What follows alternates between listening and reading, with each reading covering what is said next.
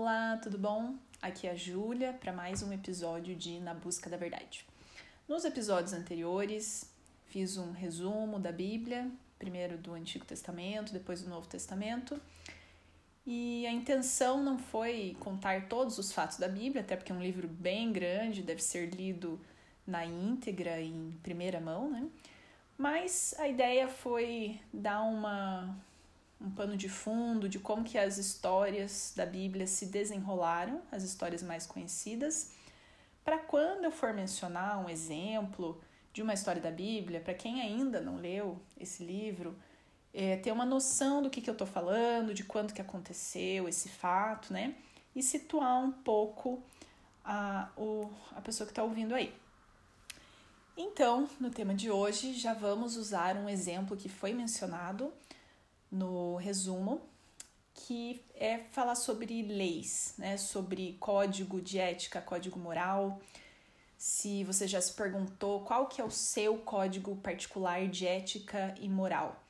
Então, não estou falando de um código do seu país, um código da sua instituição ou até da sua religião, mas o seu código aquele que você usa para definir o que é certo, o que é errado, que você usa para tomar uma decisão, né? Quando uma decisão difícil, você fica frente a uma decisão difícil, geralmente você vai consultar, seja consciente ou inconscientemente, o teu código interno de ética, né, para decidir qual que é a melhor decisão a ser tomada. Então você já se perguntou como que você formou isso, no que, que se baseia e qual é efetivamente o seu código? Mas antes de entrar no assunto propriamente dito, queria fazer uma reflexão, que é o seguinte: talvez você já tenha conversado com amigos ou família e discutido do porquê algumas nações acabam sendo mais bem-sucedidas do que outras. E eu já vi todo tipo de argumento né, para é, justificar esse resultado diferente. E eles vão desde o clima, né? Ah, esse clima é mais quente, então isso dificulta as pessoas a trabalharem, né? E somando tudo isso ao longo de muitos anos, acaba que populações com climas mais amenos ou mais frios tenham é, um resultado diferente. Ou, ah, depende da alimentação que aquela população teve ao longo da história, ou depende do tipo de colonização que ela teve, se foi de um jeito se foi de outro. E, enfim, são inúmeros as possibilidades, né, as, as razões que são dadas para isso.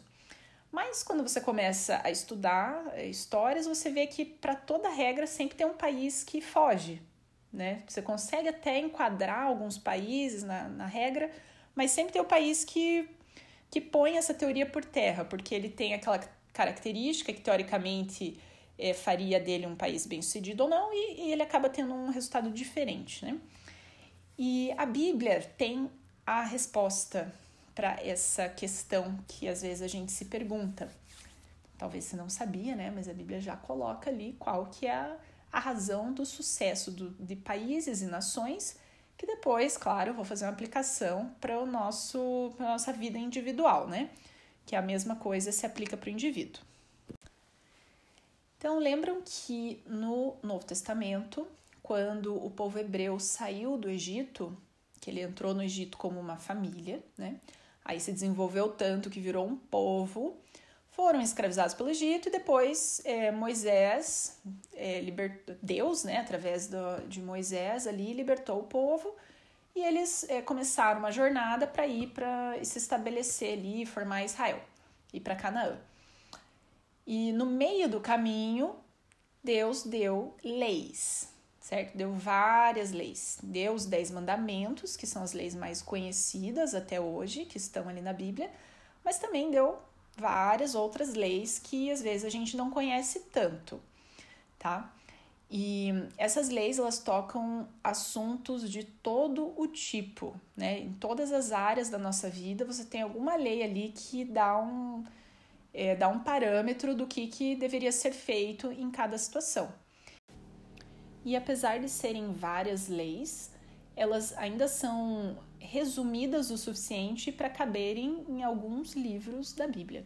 Então, se você pega leis é, constitucionais ou as nossas leis aqui no Brasil, somar tudo, dá dezenas de livros, né? É até difícil de, mesmo para quem estuda, para quem pratica a profissão dentro disso, é difícil de entender todas as leis. E a Bíblia consegue tocar muitos e muitos parâmetros da nossa vida com leis resumidas e simples o suficiente para qualquer um entender e para caberem em uma pequena parte da Bíblia, né? Então é colocado para o povo daí as leis e que se eles seguissem aquelas leis, eles seriam bem-sucedidos, e se eles não seguissem, eles seriam mal-sucedidos. Só que não está escrito com essas palavras, né? O que está escrito mais assim: é, eu te coloco bênção e maldição hoje aqui para você. Se você seguir as leis, você vai ter a bênção. Se você não seguir as leis, você vai ter maldição.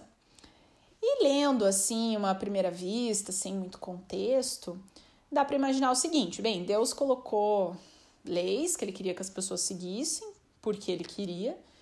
E se as pessoas seguissem, ele ia se agradar, então ia abençoar. E se não seguisse, eles iam punir essas pessoas só porque elas não fizeram o que Deus quis. Mas vamos imaginar o seguinte: vamos, vamos dizer que alguém é, faça um produto, desenvolva ele, e ao fabricar aquele produto, esse fabricante sabe como que tem que ser usado o produto.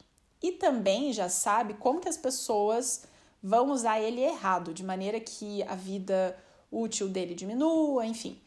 Então, o que, que se faz geralmente? O fabricante põe um manual de instruções, exatamente com as instruções de como usar aquele produto.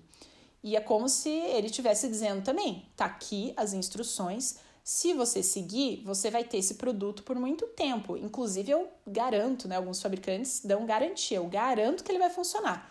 Mas você tem que seguir isso aqui. Se você não seguiu e o produto é, deixar de funcionar ou quebrar, eu já não garanto mais. Porque eu já sei que ele não vai funcionar se você não seguir. Então, é, ninguém olha para o manual de instrução e fala: ah, se eu não seguir, o fabricante vai vir aqui e vai destruir meu produto. Não, a gente entende que ele está dando a instrução de como que funciona, né? Que se é, a gente não seguir ali o que está escrito, a gente não está usando corretamente e vai poder abrir a possibilidade daquele produto estragar. Então é a mesma coisa com, com as leis de Deus. Faz sentido Deus querer punir uma pessoa porque não seguiu. Não, ele está dizendo como é que as coisas funcionam. Fala, olha, faça isso aqui que o teu resultado vai ser bom. Se você não fizer, o teu resultado vai ser ruim, você vai, vai ser amaldiçoado pelas tuas próprias decisões. Então, é, a Bíblia coloca ali, ela repete, inclusive, várias vezes essa mesma recomendação, esse mesmo conselho e também aviso, né? que se o povo como um todo seguisse aquelas leis que estavam colocadas ali, eles seriam bem-sucedidos. E se eles não seguissem, eles seriam mal-sucedidos. Como quem diz, é, o que vai definir o teu sucesso, o teu desenvolvimento, são as leis que você segue. O, o teu desenvolvimento será diretamente proporcional à qualidade das suas leis. Então, é, passando isso agora para o indivíduo né? Porque ali era, uma, era um conselho de mão dupla. Então tinha o era um conselho para o povo como um todo, mas também era um conselho para o indivíduo, porque o povo nada mais é do que um conjunto de indivíduos. Então o indivíduo também teria que seguir aquelas leis e ele seria individualmente bem sucedido ou mal sucedido, dependendo é, de como ele seguisse aquilo. E então, todos os dias nós temos que tomar dezenas de decisões. A maioria delas é trivial e algumas delas são um pouco mais complexas e têm mais impacto na nossa vida, né? Mas mesmo essas decisões pequenas que a gente toma ao longo do dia, elas também, a soma, né, a somatória dessas decisões também vai ter um impacto grande na nossa vida, né, ao longo dos anos. Então, é muito importante a gente é, tomar boas decisões. E como que a gente toma boas decisões? Se a gente está baseando essas decisões num bom código de ética, um bom código interno, né? Eu estou chamando de código de ética, mas é no que você baseia as suas decisões. Isso tem que ser bom. E assim você vai tomar decisões boas. E tomar boas decisões também é chamado de sabedoria ou discernimento, que é uma palavra que eu gosto muito. E a Bíblia valoriza muito a sabedoria, valoriza muito o discernimento, porque a Bíblia demonstra muito isso, né? Que boas decisões te levam a bons resultados, como já foi colocado ali para Moisés quando Deus é, apresentou as leis, né? E esse discernimento, ele vem de Deus. Ele vem através da oração, através do Espírito Santo, né, que é o grande agente do discernimento.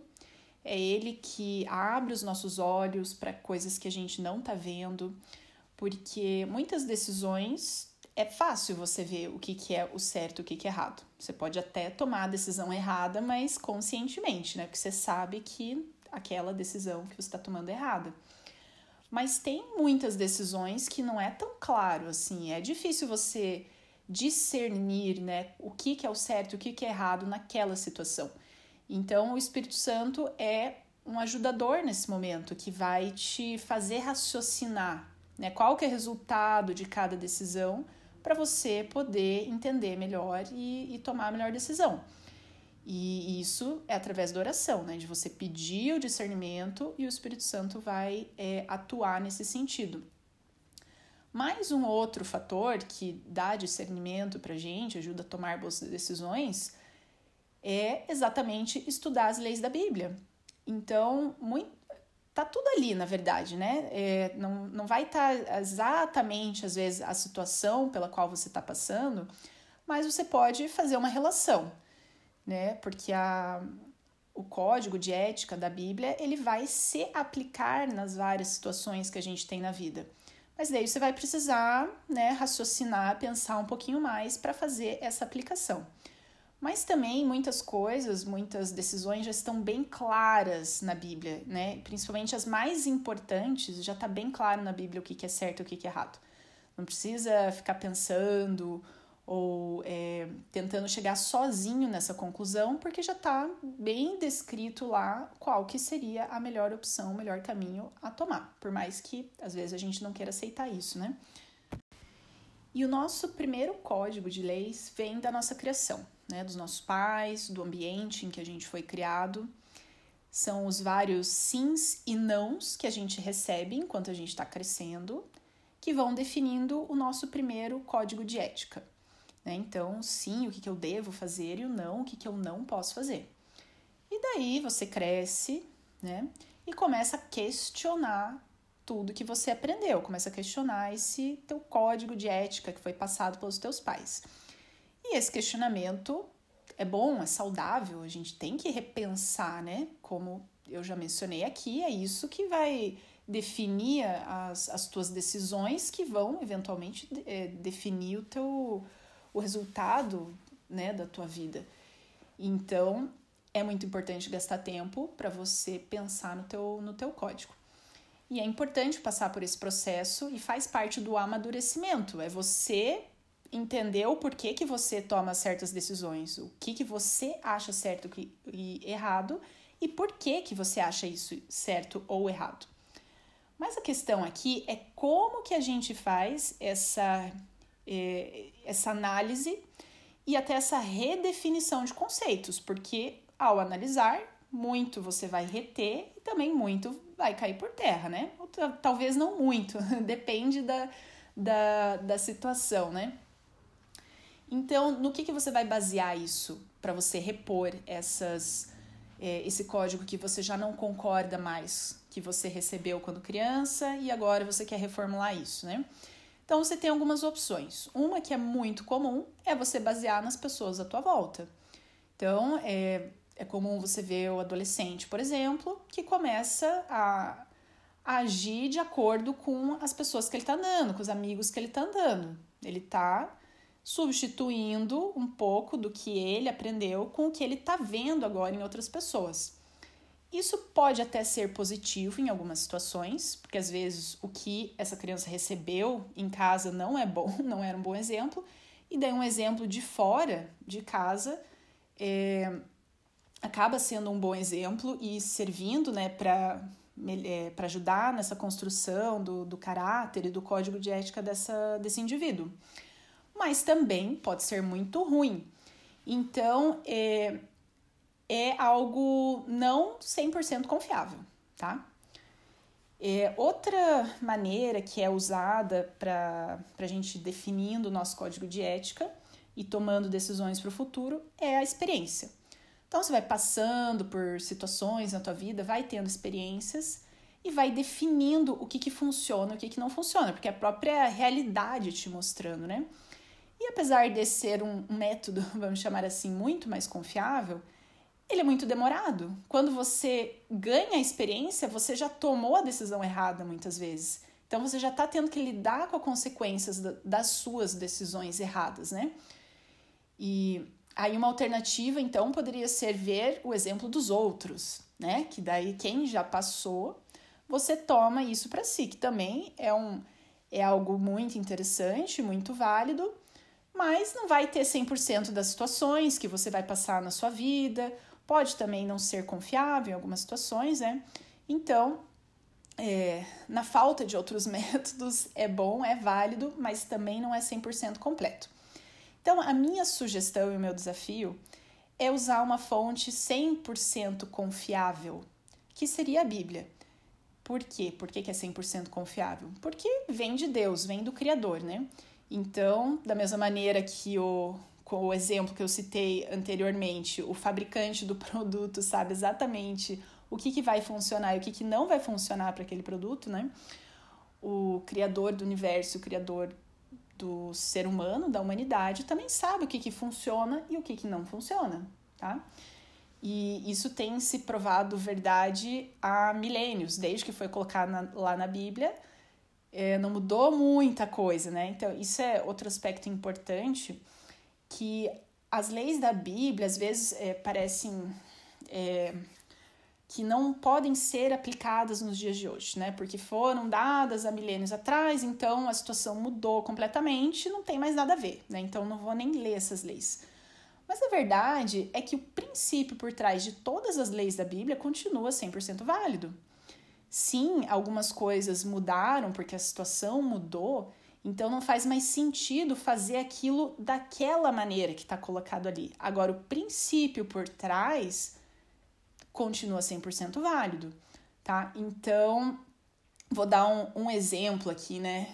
Mas que é um exemplo que eu sempre cito, assim, que é como os israelitas deveriam ir ao banheiro enquanto eles estavam é, no acampamento. Então, tinha uma lei lá que falava que a pessoa tinha que pegar uma pazinha sempre que ele quisesse ir ao banheiro e saísse do acampamento, tá?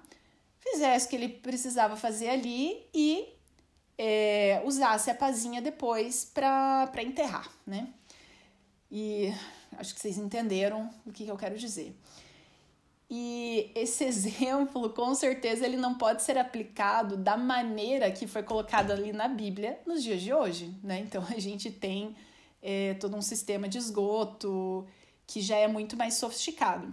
Mas naquela situação em que eles estavam no meio do deserto, é, né, numa cidade, que, é, uma sociedade que ainda não tinha se desenvolvido a ponto de ter esgoto, tratamento de água, enfim, é, hiper válida e continuaria válida hoje se a situação fosse a mesma. Por quê? Porque o princípio por trás dela está correto, que é o princípio de higiene, é o princípio de você né, é, isolar para que isso não trouxesse doenças.